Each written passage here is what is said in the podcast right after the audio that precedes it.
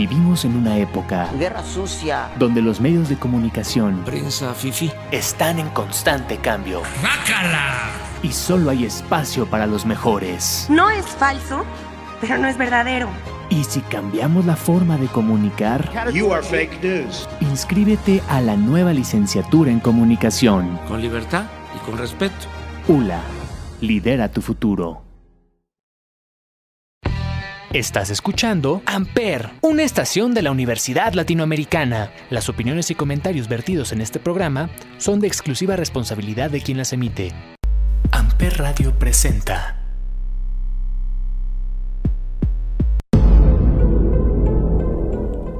Durante la época de Halloween y Día de Muertos se habla sobre los clásicos de terror dentro del cine.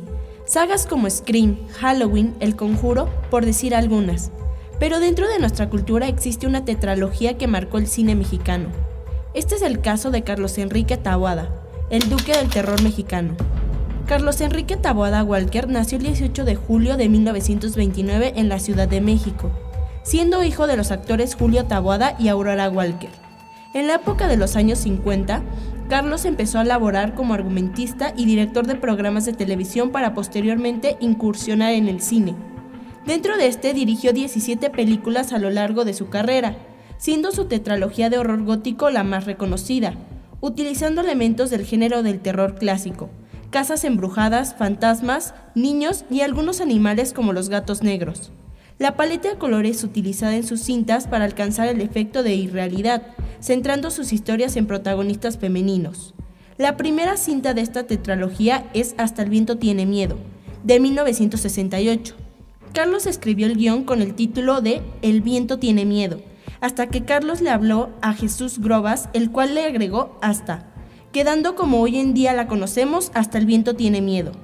Carlos defendió ese guion para poder dirigirlo él mismo protagonizada por Marga López, Maricruz Oliver, Alicia Bonet, Norma Lazareno, Renata Seidel y Elizabeth Dupeirón. Dentro de un internado para señoritas, Claudia, nuestra protagonista, junto con su grupo de amigas, deben de quedarse en la escuela durante las vacaciones, ya que entraron en un área prohibida, en donde cuentan que ronda el alma de Andrea, una alumna que falleció cinco años antes en ese lugar.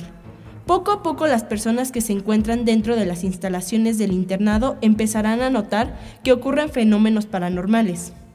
Después de esta cinta, Carlos fue presionado para terminar con su siguiente guion, dando nacimiento al libro de piedra, en 1969, protagonizada por Marga López, Joaquín Cordero, Norma Lazareno y Aldo Monti. Julia Septién, una institutriz prestigiosa, es llamada por Eugenio Rubalcaba, un millonario que tiene una pequeña de nombre Silvia, la cual empieza a tener comportamientos extraños tras mudarse a la casona de su padre junto con su nueva esposa, Mariana. Todo empieza a tomar un giro diferente cuando Silvia le habla a Julia del nuevo amigo que hizo, Hugo, una estatua de un niño que sostiene un libro.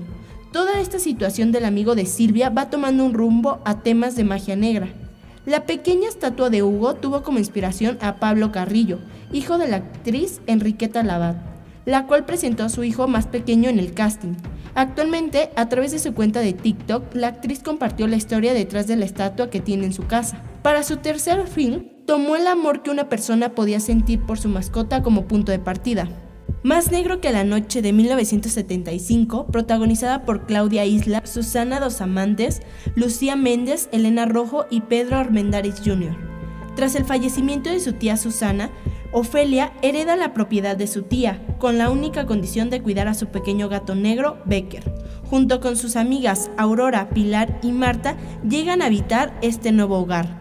Sin embargo, cuando el menino es encontrado muerto, sucesos misteriosos empiezan a cobrar la vida de las personas que estuvieron relacionadas con la muerte de Becker, llevando confrontaciones generacionales a fin de terminar con las acciones de la tía Susana. Carlos Enrique Taboada se caracterizó por sugestionar en cada una de las grabaciones a los actores, aunque en esta última los acontecimientos fueron diferentes. Muchos gatos fallecieron durante el rodaje por motivos del medicamento que se les suministraba. El final de esta tetralogía llegó con la cinta Veneno para las Hadas, de 1986, protagonizada por Ana Patricia Rojo, Elsa María Gutiérrez, Leonor Yauzás, Carmen Stein y María Santander, una incomprensión de la mirada infantil por parte de la figura adulta. tema tratado también en la cinta de El libro de piedra. Verónica y Flavia son dos niñas que asisten a una escuela parroquial. Verónica es una niña huérfana que se refugia en las historias de brujas que le cuenta su niñera. Por otro lado tenemos a Flavia, una niña que proviene de una familia rica. Tras una serie de extrañas coincidencias que Verónica se atribuye para hacer creer a Flavia que ella es una bruja y maneja la magia negra, desde el punto de vista de las pequeñas evitando el encuadre de los adultos. Seis años el guion estuvo guardado hasta que vio la luz. Con un presupuesto limitado, Carlos hizo una película digna con lo que tuvo.